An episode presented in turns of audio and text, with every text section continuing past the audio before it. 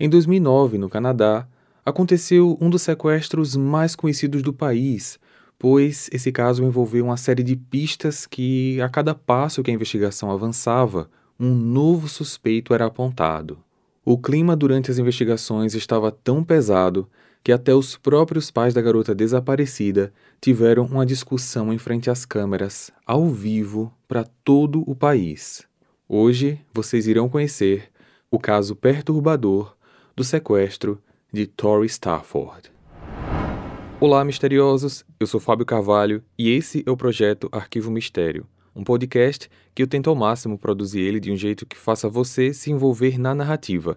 E para isso, eu conto com a participação de diversas pessoas, principalmente na simulação das vozes dos personagens. Siga a gente na plataforma de streaming em que você está nos escutando agora para receber notificação sempre que um novo episódio for lançado. Para ver as fotos do caso de hoje, basta seguir a gente no Instagram, arroba Arquivo Mistério. Recados dados, vamos para o caso de hoje.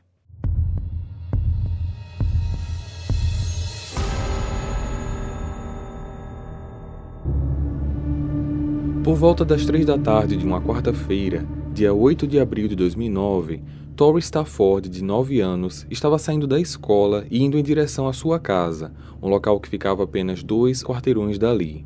Aquele caminho era um percurso que ela fazia quase que diariamente, sozinha ou acompanhada do seu irmão mais velho, Doreen, de 11 anos. O caminho era bem movimentado, já que muitos outros estudantes de diversas idades também seguiam pelas ruas ao redor. Contudo, exatamente naquele dia, Tori não chegou em casa. A garota desapareceu e as pistas iniciais faziam todos suspeitar que a própria mãe Tara era a responsável pelo sumiço. Não só pelo sumiço, mas também por um possível sequestro, já que câmeras de segurança registraram imagens bastante suspeitas. Para entendermos melhor esse caso, que infelizmente teve um final terrivelmente perverso e cruel. Só para vocês terem uma ideia, foram encontrados 16 ossos quebrados. Precisamos conhecer um pouco a família da Tori e entender melhor tudo o que aconteceu a partir do desaparecimento. Victoria Elizabeth Mary Stafford, mais conhecida apenas como Tori, nasceu no dia 15 de julho de 2000 em Woodstock, Canadá. Seus pais são Tara MacDonald e Rodney Stafford, e ela tem um irmão dois anos mais velho chamado Darren. Seus pais se conheceram no final dos anos 90, mas no início de 2002, dois anos e meio após seu nascimento, Tara e Rodney se divorciaram e os dois filhos passaram a morar com a mãe. Naquele dia 8 de abril de 2009, quando Tori chegasse em casa por volta das três da tarde, seu pai passaria lá para pegá-la e eles teriam uma tarde juntos, coisa que era bem rara de acontecer. Como a filha ainda não tinha chegado, Tara pensou que o ex-marido já tinha pego na escola, mas foi apenas perto das quatro da tarde, quando ele ligou avisando que iria se atrasar, que Tara ficou preocupada. Ela, junto com a sua mãe, procurou Doreen para ver se os irmãos estavam juntos, mas ele falou que depois da escola ele tinha saído com os amigos. Elas então passaram a procurar pela menina nos arredores da escola, ligavam para os pais dos amiguinhos dela, mas ninguém sabia de nada. Assim que Rodney chegou para buscar a filha e se deparou com aquela situação, foi que eles entraram em contato com a polícia. O caso logo virou assunto no bairro e na manhã seguinte, diversas pessoas estavam espalhando cartazes em busca de informações. As buscas ficaram tão intensas que naquele mesmo dia e durante os dias seguintes, cães farejadores, barcos, mergulhadores e até um helicóptero foram disponibilizados para vasculha. Devido à movimentação local, diversas redes de TV queriam o tempo todo falar com os pais da garota. Eles davam diversas entrevistas, várias vezes por dia até, e foi numa das coletivas que os dois deram em frente à casa da Tara que o ex-casal acabou discutindo, ao vivo, deixando público seus problemas pessoais. As pessoas estão apontando o dedo para mim só porque eu não venho aqui e choro na frente das câmeras. Tem pessoas que colocam seus filhos no banco de trás de um carro e dirigem para lagos e parques, e quando algo assim acontece, às vezes eles são os responsáveis. Então o fato de eu não chorar na frente de vocês não é um argumento para me julgarem. Você tá querendo dizer que porque eu sou esse tipo de pessoa que leva meus filhos para passear, Não, não tô as dizendo minhas nada emoções disso. em frente às câmeras. Posso estar por trás Eu disso. tô dizendo que as pessoas ficam com raiva porque eu não venho aqui chorar na frente das câmeras. E elas estão usando isso contra mim, dizendo: ah, ela tá sendo fria porque ela sabe o que aconteceu. Acontece que esse é só o meu jeito. E eu não consigo mesmo chorar na frente de estranhos. E as pessoas não conseguem Deus. entender isso. É Isso realmente me deixa irritado, Tara. Porque isso é sobre sua filha. Não importa quem está na sua frente. Eu posso ter o mundo inteiro na minha frente que eu vou chorar só de imaginar que. Ô, Ronnie, eu não vou ficar sumiu. aqui brigando com você sobre isso, certo? Quer saber? Se você quiser fazer essas conferências, você vai fazer sozinha. Que eu vou fazer as minhas em outro lugar. Você está demonstrando total descaso por que está acontecendo e pra mim isso é demais. Chega. É, você quer falar sobre Tá, descaso com tá. a minha filha? Onde você esteve nos últimos nove anos? Pergunte a Você qualquer sumiu um desses nove jornalistas anos. aqui. Eles sabem que eu estou fazendo o máximo para ajudar a encontrá-la. Você tá falando de agora, Eu mas eu tô falando estou- sobre os últimos eu nove estou anos. ajudando desde o início. Isso! Me dê as costas como você sempre fez. É você quem dá as costas e deixa tudo pra trás, seu idiota. Fato é que essa postura da Tara fez com que ela se tornasse a primeira suspeita do caso. Algumas coisas sobre ela vieram à tona, como vício em drogas, e as pessoas criavam teorias mirabolantes, como se a filha tivesse sido usada como moeda de troca. A polícia conseguiu ter acesso aos registros das câmeras de segurança da escola e as imagens encontradas só ajudaram a aumentar ainda mais as suspeitas sobre Tara. Nas imagens é possível ver a Tori saindo abraçada com uma mulher de cabelos pretos, casaco branco e do mesmo porte físico da mãe, sendo que aquele casaco branco era muito parecido com o que ela usava em uma das suas entrevistas. E se Tori saiu abraçada com essa mulher, as duas, no mínimo, se conheciam. Ninguém conseguia identificar com clareza quem era essa mulher, mas, ao perguntar às pessoas que estavam ao redor naquele dia, um retrato falado foi feito. No dia 25 de abril de 2009, duas semanas depois, o caso foi apresentado no programa America's Most Wanted, ou Os Mais Procurados da América, e com isso, uma testemunha anônima ligou para a polícia, dizendo que acreditava que a mulher das imagens e do retrato falado não era mãe da Tori, mas sim uma jovem de 18 anos chamada Terry McClintock.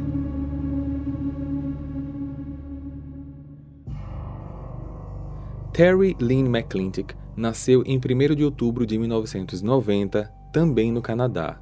Sua mãe, uma profissional do sexo, não tinha condições financeiras e emocionais de cuidar dela e por isso decidiu entregá-la para uma conhecida. Apesar de aceitar cuidar da Terry, Carol, a mãe adotiva, também levava uma vida tão instável e perigosa quanto a da mãe biológica. As duas se conheciam das ruas. A vida da Terry não foi nada fácil. O ambiente familiar, que era regado de drogas e de diferentes homens que apareciam praticamente todos os dias, passou a influenciar diretamente no comportamento da garota, que ficava cada vez mais agressiva e violenta com o passar do tempo. Só para vocês terem uma ideia, numa certa vez houve uma situação que eu não posso detalhar aqui, mas envolve um cachorro em um micro-ondas. Na adolescência, foi praticamente inevitável que Terry começasse a usar as drogas da mãe, e um dia, enquanto Carol estava sob os efeitos dos narcóticos, Terry a espancou e ninguém sabe o motivo até hoje. Terry passou parte da adolescência em centro de detenção e foi fichada várias vezes por uma série de delitos nas ruas. Tara, a mãe da Tori, era vizinha da Carol. Aliás, as duas tinham o mesmo traficante em comum. Sendo assim, Terry e Tori se conheciam. E eu sei que os nomes são muito parecidos, mas eu vou reforçar aqui para ninguém ficar com dúvidas. Tara, mãe, Terry, vizinha, Tori, desaparecida. Com a ligação anônima e a investigação do passado da Terry, ela se tornou a principal suspeita. E o fato dela e da garota se conhecerem poderia explicar a razão pela qual, se foi a Terry mesmo que pegou a Tori na escola, das duas terem saído abraçadas.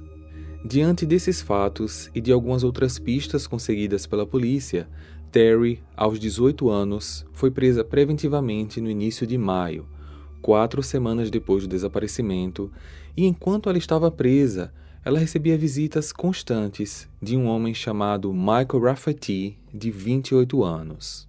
A polícia não tinha muito conhecimento de quem era esse homem. O que eles sabiam era apenas o que a Terry tinha falado. Os dois se conheceram há pouco tempo e estavam namorando. Numa dessas visitas, ele foi chamado para um bate-papo informal e a conversa foi gravada pelo policial. Então ela. ela é sua namorada? Minha namorada? Não. Não? Então vocês só ficam, estão, tipo, se conhecendo? Amigos. Somos só amigos. Você chegou a ver as imagens das câmeras da escola? Sim, eu vi. E. e aí? E aí? Reconheceu alguém que aparece lá? Não, eu não consigo identificar ninguém. No dia 8 de abril, uma quarta-feira, lá pelas três da tarde, é, o que, que você estava fazendo nesse dia e horário? Você lembra? Sabe me dizer? Eu não sei onde eu estava. Quer dizer, na maior parte do tempo eu ando pela cidade por aí, então eu não lembro. Já faz quase um mês. Hey, você se interessa por crimes reais, serial killers, coisas macabras e tem um senso de humor um tanto quanto sórdido? Se sim, você não está sozinho. Se você precisa de um lugar recheado de pessoas como você, venha conhecer o podcast Pátria Amada Criminal. Todas as semanas tentamos entender o pior da humanidade. Nesse processo a gente ri, chora, fica brava, fofoca, porque afinal de contas é assim que a gente fala quando está entre amigos. Suas novas melhores amigas trevosas estão aqui no Pátria Amada Criminal. Michael não tinha nenhum registro criminal ou problemas familiares aparentes. Ele era o que muitos consideram como fora do radar. A polícia não conseguiu, a priori, achar nada que fizesse dele um suspeito, apesar da divergência da informação sobre o relacionamento do casal. Durante os vários interrogatórios, Terry negava qualquer envolvimento com o desaparecimento, mas permanecia presa. A polícia tinha fortes indícios de que ela estava envolvida sim e eles estavam apenas aguardando uma confissão. Após semanas de interrogatórios intensos, no dia 24 de maio, Terry assumiu o crime e decidiu contar tudo, explicando a partir do relacionamento do casal até o dia do crime. Terry e Michael se conheceram em fevereiro daquele ano, dois meses antes do desaparecimento, e ela dizia que Michael sempre externava pensamentos obscuros sobre a vida, chegando ao ponto dele ter dito uma vez que estava mentalizando o sequestro e abuso de garotas indefesas. Para ela, provavelmente devido à sua infância e adolescência difíceis, aquele ato era algo indiferente. Envolvidos nesse clima perigoso, os dois flertavam o tempo todo no meio de pensamentos cruéis. Eles alimentaram essas fantasias por semanas, até que um dia Michael decidiu que tinha chegado a hora de realizar o seu fetiche a qualquer custo, e Terry seria a cúmplice perfeita. Eles precisavam encontrar alguém que seria fácil de coagir ou manipular, e Terry lembrou da sua pequena vizinha Tori. Assim, no dia 8 de abril, Michael estacionou o carro perto da escola. Terry foi até a Tori e disse que estava lá para buscá-la a pedido da sua mãe. Inocente, ela deu a mão e as duas foram caminhando até o carro. Enquanto Michael dirigia, as duas conversavam e Tori foi percebendo que estava ficando longe de casa, até porque ela morava a poucos quarteirões dali mas Terry dizia que estava indo pegar um cachorrinho Titsu antes de levá-la para casa. Durante o percurso, Michael fez algumas paradas, como na casa de um traficante, depois em um posto de gasolina e depois numa loja de departamentos, onde ele pediu para que Terry comprasse sacos de lixo e um martelo. Em todas as paradas, o Michael não saía do carro. Depois da loja de departamentos, eles foram para uma área rural e distante, onde Michael poderia executar o seu plano. Ele estacionou o veículo no meio do nada e pediu para que Terry saísse. Tori, já assustada e chorando, pediu para ela não ir embora, mas Terry apenas a ignorou e saiu. Michael sentou no banco de trás e fez as coisas mais horríveis que se pode imaginar. Enquanto isso, Terry estava do lado de fora, com música nos fones de ouvido e no volume máximo, para não ter que escutar nenhum barulho que vinha de dentro do carro. De repente, Terry viu Michael abrir a porta e arremessar a menina para fora, que já estava com um saco plástico na cabeça. E logo depois disso, enfurecido, ele saiu e começou a chutá-la. Quando Tori não se mexia mais, os dois a colocaram dentro de um saco de lixo, a enterraram ali mesmo na floresta, colocaram várias pedras por cima da cova e foram embora. Eles passaram no lava rápido, fizeram uma limpeza geral dentro e fora do carro, se livrando inclusive dos materiais e das roupas que ambos estavam usando. Após esse depoimento da Terry, Michael teve o seu mandado de prisão emitido e ele prestou um novo depoimento, mas agora como suspeito. Diferente de Terry, ele alegou ser inocente e se recusava a responder muitas das perguntas, se limitando a dizer que ela estava mentindo, provavelmente para colocar um responsável no lugar dela, já que, pelo que ela disse, ela apenas, entre aspas, sequestrou e ajudou a esconder o corpo, mas os atos acontecidos entre esses dois momentos, ela disse não ter qualquer participação. Depois de horas de negação, entrou um outro policial, contando para ele todos os detalhes ditos por Terry. Mas Michael permaneceu calado, sem reação, e quando às vezes falava alguma coisa, ele apenas dizia que era tudo mentira. Num determinado momento, os policiais trouxeram a própria Terry para a sala do interrogatório para que ele dissesse na frente dela que ela estava mentindo. Ele ficou um bom tempo calado antes de falar alguma coisa e, em nenhum momento, ele olhou para ela. Um mandado de busca e apreensão no veículo dele encontrou mais evidências: amostras de sangue da vítima e amostras de sêmen do Michael. A polícia ainda precisava claro, encontrar o corpo. Como Michael se recusava a dizer qualquer coisa, Terry disse mais ou menos a área em que eles foram de carro, um local que ficava a mais de uma hora de distância de onde a menina foi sequestrada, e desenhou num papel o local em que Tori estaria. O problema era que Terry não conhecia direito a área e os policiais levaram dias vasculhando o local. O corpo da Tori foi encontrado apenas no dia 21 de julho, três meses e meio após o seu desaparecimento. Ele estava nu, da cintura para baixo, com apenas uma camiseta da Hannah Montana e um par de brincos. Na necrópsia, foi identificado que Tori tinha diversos traumas, como 16 ossos quebrados e traumas severos no crânio, devido às inúmeras lesões o médico legista não conseguiu determinar qual a exata causa da morte.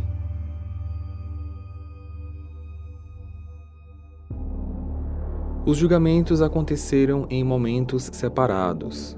O da Terry teve início rápido porque ela colaborou com as investigações. Em abril de 2010, ela se declarou oficialmente culpada da acusação de homicídio em primeiro grau e foi condenada à prisão perpétua com direito à liberdade condicional após 25 anos. O julgamento do Michael teve início apenas dois anos depois, em março de 2012. Nas audiências, a promotoria apresentou um perfil do acusado. Durante praticamente toda a vida adulta, Michael não ficava em qualquer emprego por muito tempo Vivia de auxílios do governo e de golpes que aplicava em mulheres, das quais ele conhecia pela internet e conseguia extorquir algumas quantias. Nos encontros com essas paqueras e com amigos também, ele inventava várias histórias, que era proprietário de uma pequena empresa que faliu, que ele já teve câncer, que sua mãe já teve câncer, que ele perdeu um filho. Não tinha limites, o objetivo era comover quem estivesse ao seu lado. Michael também era dependente químico e em seus computadores foi descoberto arquivos de conteúdo adulto proibido, aqueles que incluem menores de idade. A situação dele era crítica, porque, além da acusação de homicídio, ele também tinha uma outra de abuso. E tudo só piorou quando a promotoria trouxe testemunhas que corroboraram com a acusação, já que algumas delas informaram que já tiveram algum tipo de contato íntimo com Michael detalhando comportamentos violentos dele na hora H. Inclusive, uma dessas testemunhas afirmou que teve um encontro com Michael no dia 9 de abril de 2009, um dia depois do desaparecimento da Tori, e ela lembra exatamente da data, porque foi quando começaram as buscas pela garota na cidade. Terry foi chamada para testemunhar contra ele e trouxe uma nova informação, a qual ninguém esperava ela declarou que foi ela quem tinha tirado a vida da Tori usando um martelo. Ela disse que fez isso para parar com os gritos da garota que estavam perturbando a sua mente. Por conta desse depoimento, Michael acabou sendo considerado inocente do homicídio, mas foi considerado culpado por todos os outros crimes em que ele estava respondendo. Mesmo assim, sua pena foi a mesma da Terry prisão perpétua com direito à liberdade condicional após 25 anos. Eu tentei procurar informações sobre as consequências para Terry referente a esse novo depoimento, mas, ao que tudo indica, nada foi feito. Parece que realmente o processo não foi reaberto, já que os acusados foram condenados à pena máxima. Talvez, por parte da família, seria melhor encerrar o assunto para tentar seguir em frente.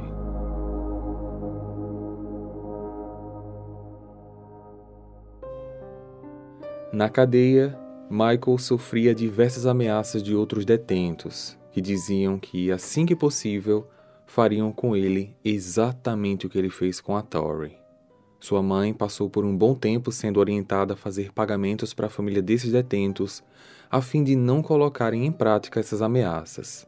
Atualmente, não se tem notícias de como ele está. Já Terry conseguiu uma autorização judicial para ser internada num retiro indígena. Essa autorização causou revolta na população do Canadá, de modo que, após a repercussão midiática e alguns protestos, a decisão foi revogada e Terry voltou para a prisão. Tara, a mãe da Tori, reconhecendo que precisava de ajuda para enfrentar não apenas os seus vícios, mas também o estresse pós-traumático por perder sua filha, procurou grupos de terapia e apoio. Hoje ela vive uma vida reclusa e se distanciou de amigos e familiares que a acusavam de ser uma mãe negligente. Ela também se tornou doula, um tipo de cuidadora que auxilia as mulheres a terem uma melhor experiência durante a gestação e o parto. Rodney, sempre que é chamado para falar sobre o caso, se faz presente. Jornais, revistas e TV. Ele faz isso principalmente para que a Tori seja sempre lembrada, mas também para evitar que futuramente os acusados tenham qualquer tipo de benefício condicional antes do prazo, se todo esse caso um dia for esquecido.